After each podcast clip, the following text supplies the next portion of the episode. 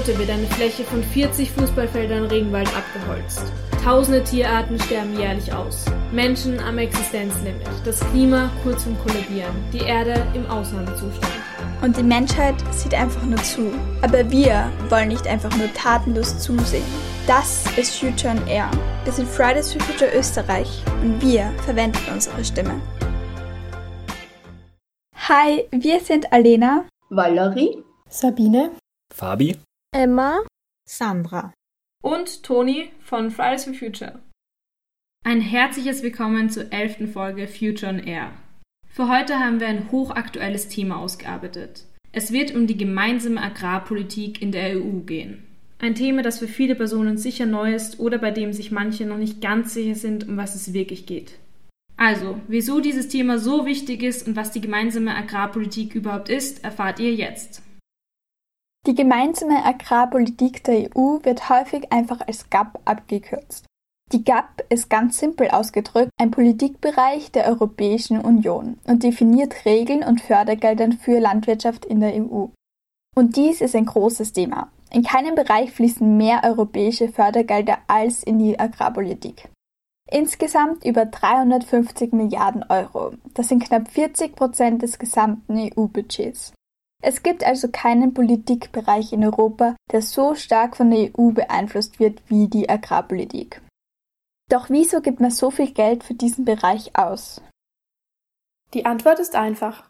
Zur Sicherung der Nahrungsversorgung um Landwirtinnen zu unterstützen und ihnen ein angemessenes Einkommen zu ermöglichen und um ländliche Gebiete und Landschaften in der EU zu erhalten. Schauen wir uns ganz kurz an, wie dann aktuell die Fördergelder der gemeinsamen Agrarpolitik verteilt werden. Die gemeinsame Agrarpolitik beruht im Grunde auf zwei Säulen. Die erste Säule umfasst Direktzahlungen an Landwirtinnen. Seit 2006 ist die Zahlung nicht mehr an die Produktionsleistung gekoppelt, sondern nur mehr abhängig von der Größe der landwirtschaftlichen Fläche. Hier laufen derzeit rund 75 Prozent der Gelder rein. Wer mehr Fläche hat, bekommt mehr Geld. Die zweite Säule befasst sich vor allem mit Maßnahmen für die Bereiche Umwelt und Klimaschutz sowie für ländliche Entwicklung. Hier fließen derzeit die restlichen 25 Prozent hinein. Es ist also aktuell so, dass es in erster Linie gar nicht so wichtig ist hinsichtlich der Vergabe der Fördergelder, ob man ökologisch und sozial nachhaltig handelt, sondern es kommt zum großen Teil nur auf die Fläche an, die man bewirtschaftet. Warum wir uns ausgerechnet in dieser Folge mit der gemeinsamen Agrarpolitik der EU beschäftigen, ist übrigens kein Zufall, denn das Thema ist hochaktuell. Derzeit finden Verhandlungen über die Fördergelder für die Jahre 2023 bis 2030 statt. Doch bevor wir uns anschauen, was genauso problematisch an der derzeit geplanten gemeinsamen Agrarpolitik ist, wollen wir dir erstmal kurz vorstellen, was Landwirtschaft überhaupt mit der Klimakrise zu tun hat. Die Auswirkungen der Landwirtschaft auf das Klima kommen im öffentlichen Diskurs häufig zu kurz, sowohl in seinen negativen als auch seinen positiven Folgen. Zuerst zu den negativen Folgen. Die Landwirtschaft ist für knapp 30 Prozent der Treibhausgasemissionen in der EU verantwortlich. Vor allem bei der Tierzucht entstehen enorm viel Treibhausgase. Rinder, Schweine und Co. setzen extrem viel Treibhausgase durch deren Verdauung frei. Hinzu kommt der Einsatz von Düngemitteln, bei dem ebenfalls viel Treibhausgase freigesetzt werden, sowie die Tatsache, dass für Anbaufelder Artenvielfalt und Wälder geopfert werden müssen. Gleichzeitig kann die Landwirtschaft aber auch positive Wirkung auf die Klimakrise haben. Werden Felder nachhaltig bewirtschaftet, führt dies dazu, dass sich gesunde Böden entwickeln, die enorm viel Treibhausgase aus der Atmosphäre binden können.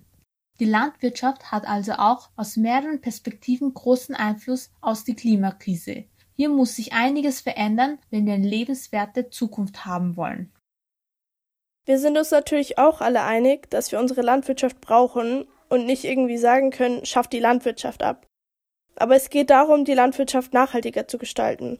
Weitreichende Veränderungen kann hier beispielsweise mehr Biolandschaft erzielen. Unterm Strich fallen bei Bioprodukten 15 bis 20 Prozent weniger Treibhausgase an und dadurch sind die Böden gesünder, was dazu führt, dass wiederum mehr Treibhausgase gebunden werden können.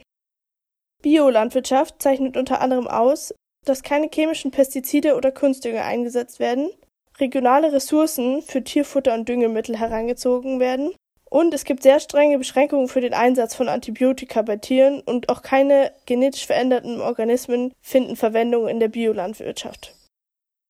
Obwohl die Nachfrage nach Bio-Lebensmitteln in den letzten Jahren enorm gestiegen ist, beträgt der Anteil an Biolandwirtschaft in der EU lediglich 7,5 Prozent. Dass trotz der hohen Nachfrage der Anteil immer noch so gering ist, hängt vor allem mit der derzeitigen Vergabe der Fördergelder zusammen. Wie bereits eingangs erwähnt, hängt es vor allem von der Größe der Fläche ab, wie viel Fördergelder man erhält, aber nur zu einem kleinen Teil davon, wie ökologisch und sozial das Ganze ist. Derzeit finden ja die Verhandlungen für die Vergabe der Fördergelder bis 2030 statt. Dies wäre der perfekte Zeitpunkt, um die Problematiken anzugehen und unsere Landwirtschaft nachhaltiger zu gestalten. Schließlich sollte mittlerweile auch die EU klar geworden sein, was die Klimakrise für krasse Auswirkungen haben wird oder zum Teil ja auch schon hier in Europa hat. Und mit 350 Milliarden Euro Fördergelder für die Agrarpolitik hätte man einen extrem starken Hebel, hier einiges noch zu retten.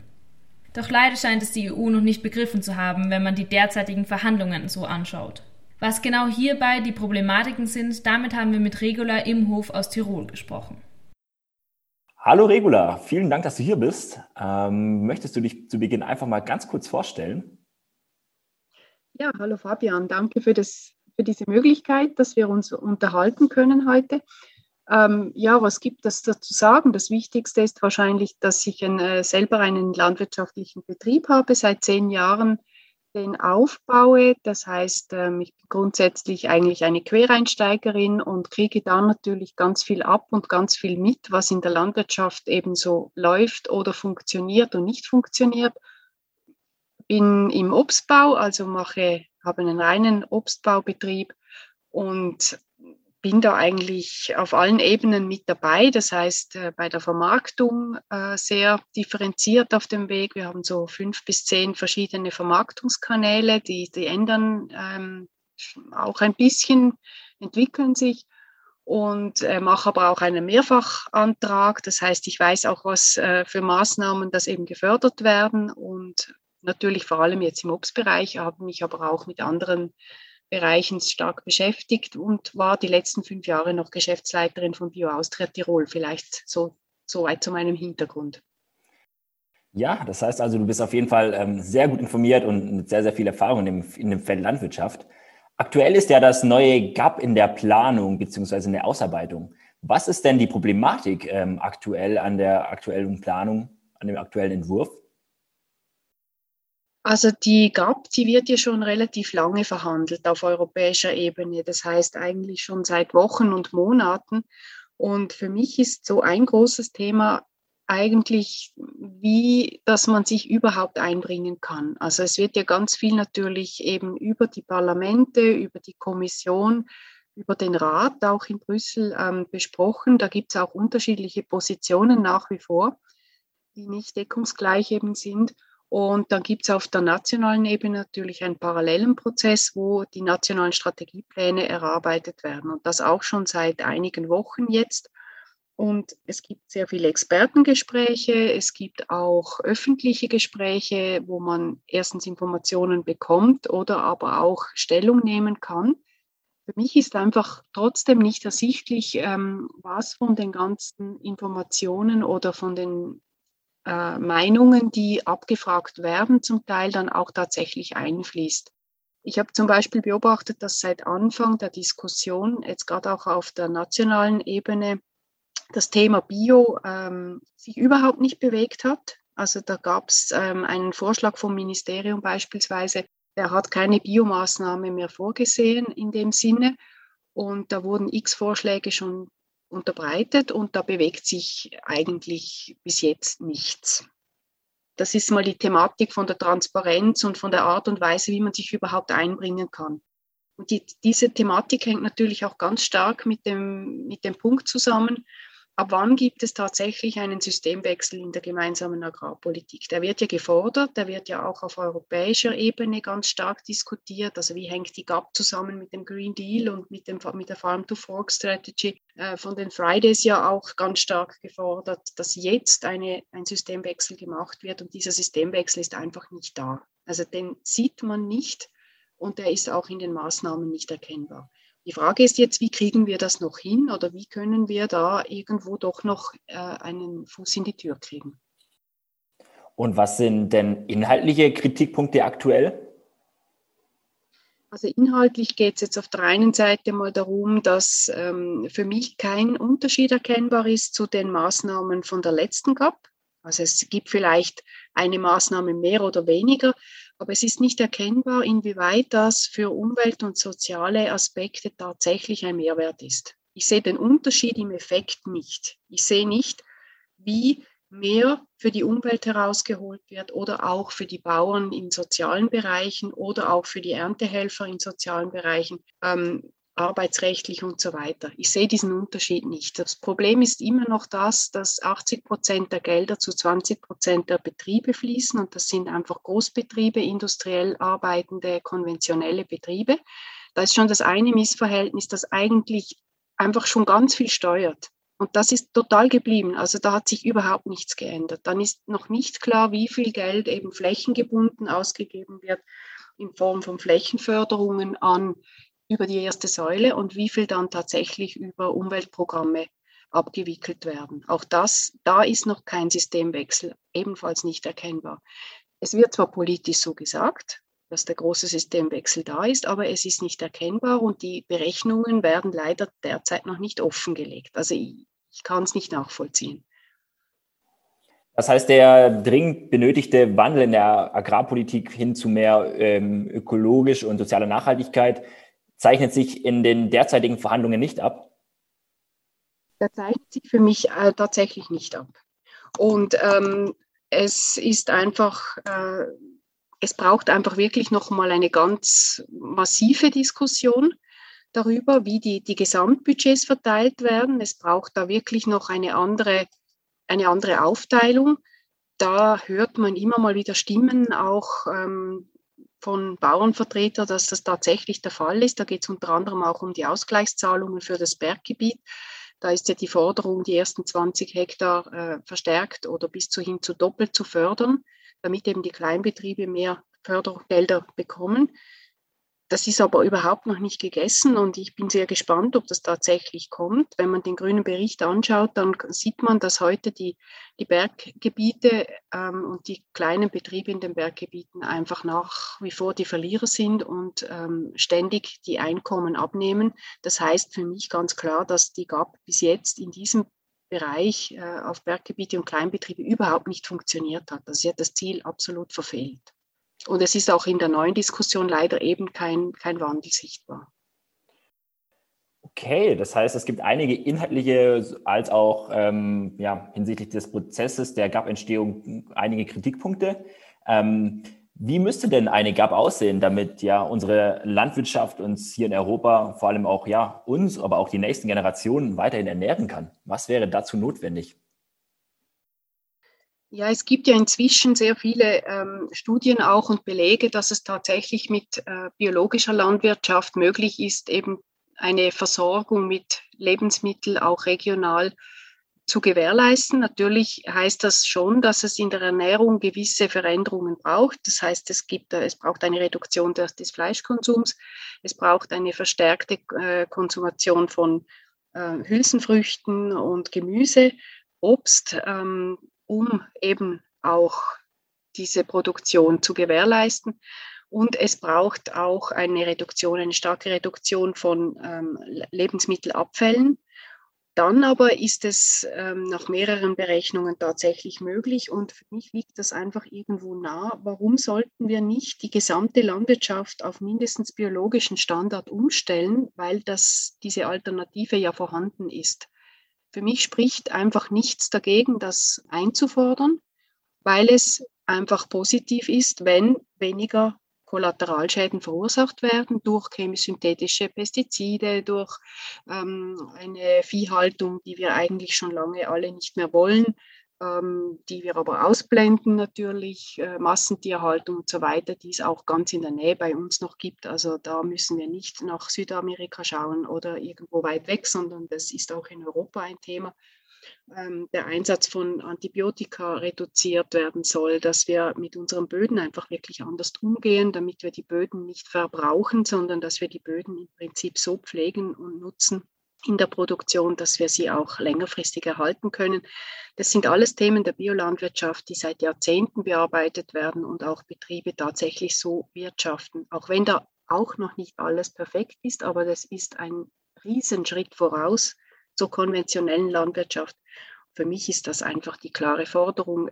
Es sollten in den nächsten zehn Jahren alle Betriebe so unterstützt werden, dass sie auf Bio umstellen und nur noch so unterstützt werden. Was würde das dann inhaltlich für die GAP heißen? Was müssten in, diesem, in der GAP der nächsten sieben Jahre für Änderungen ja, vollzogen werden, damit solche Prozesse angestoßen werden? Ähm, also es braucht wirklich diese Budgetdiskussion. Also es, es, darf einfach nicht mehr so viel auf die Flächenförderung ausgegeben werden. Also im Prinzip dürften äh, dann nur noch äh, Maßnahmen gefördert werden, die in Richtung Biolandwirtschaft äh, gehen oder eben schon Biolandwirtschaft unterstützen. Äh, das wäre eine wirklich radikale andere Diskussion noch einmal, die mir aber trotzdem nahe scheint, weil äh, natürlich die von den Argumenten her eigentlich nichts dagegen spricht, außer natürlich, dass Betriebsmittelfirmen keine Freude haben damit und Großbetriebe, die jetzt konventionell wirtschaften, weil da viel Umstellung dahinter ist. Aber diesen Weg müsste man jetzt einfach einsparen. Und was hat es dann für positive Auswirkungen, vielleicht sogar für jede einzelne Bürgerin und Bürger in Österreich?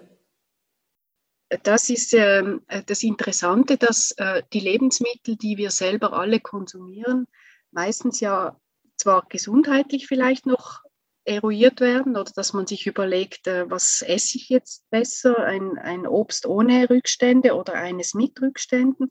Da kommt man vielleicht noch dazu, sich, diese Gedanken zu machen. Ähm, das ist mal die eine Seite, die gesundheitliche Seite natürlich, ähm, weil wieso sollte ich ähm, Lebensmittel mit Rückständen essen aus chemisch-synthetischen Pestiziden, wenn es nicht sein muss? Warum sollte ich mir das antun? Ich meine, jede Bäuerin, jeder Bauer kann sich überlegen, warum hantiere ich mit diesen Mitteln, wenn es nicht notwendig ist? Warum tue ich mir das an? Und dann ist aber der Effekt natürlich eben noch ein viel weiterer, weil wenn ich ja Bio-Lebensmittel konsumiere, dann ähm, garantiere ich damit auch, dass dahinter ja ein Biobetrieb steht und dass auch die Landschaft und die Böden und die Tiere entsprechend gehalten bewirtschaftet werden. Also wenn ich ein Bio-Lebensmittel kaufe, dann steht dahinter die Biolandwirtschaft und zwar am besten, im besten Fall vor meiner Haustür, wenn es eben ein regionales Bioprodukt ist und das gibt es. Es gibt ja eine große, ein großes Sortiment von Bioprodukten, wirklich auch aus Tirol beispielsweise oder aus Österreich. Das heißt, damit ähm, bestimme ich auch, dass vor meiner Haustür eben Biolandwirtschaft betrieben wird, wenn ich es konsumiere. Ja, liebe Regula, vielen, vielen Dank, dass du dir die Zeit genommen hast und vielen Dank für dieses spannende Gespräch. Dankeschön. Gerne, danke auch.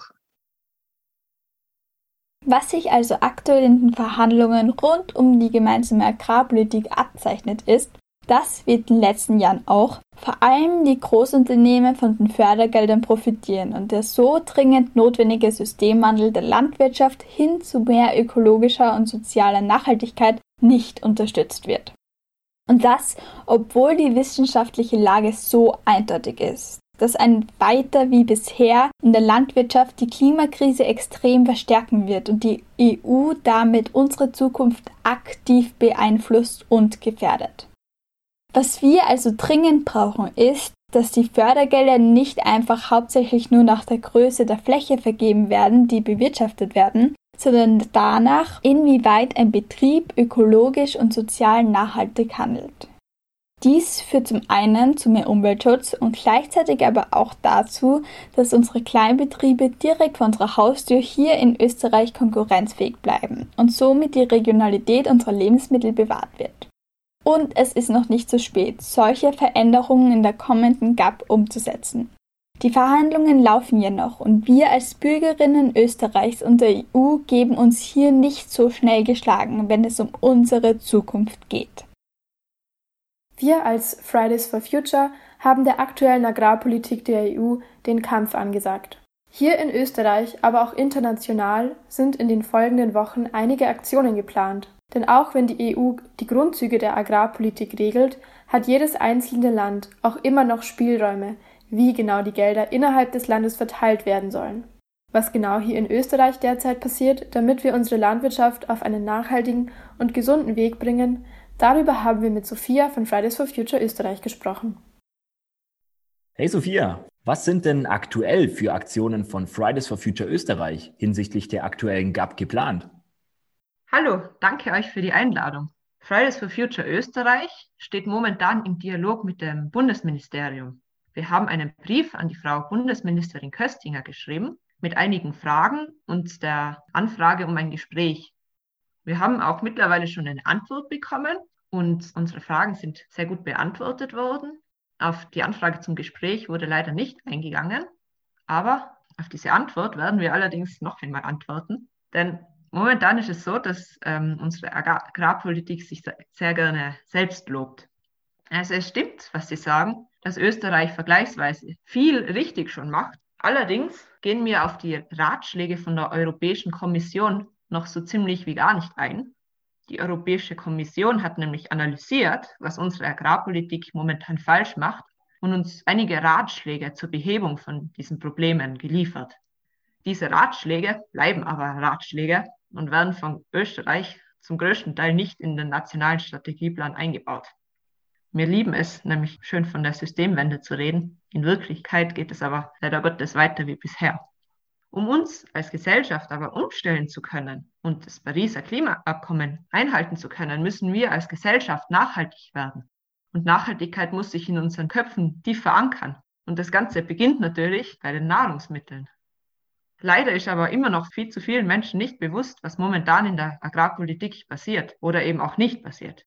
Und deshalb hat sich Fridays for Future gedacht, in einigen Bundesländern ein Online-Mediengespräch zu veranstalten und diesem Mediengespräch verschiedene Interessensvertreterinnen und die Lokalmedien einzuladen. Zwischen den Interessensvertreterinnen soll es dann eine Gesprächsrunde geben und es sollen Fragen an diese Personen gestellt werden. Und die Medien können dann aus diesem Gespräch Informationen herausfiltern und aus diesen einen Artikel basteln, um es den Leuten zu erklären, was momentan eben passiert.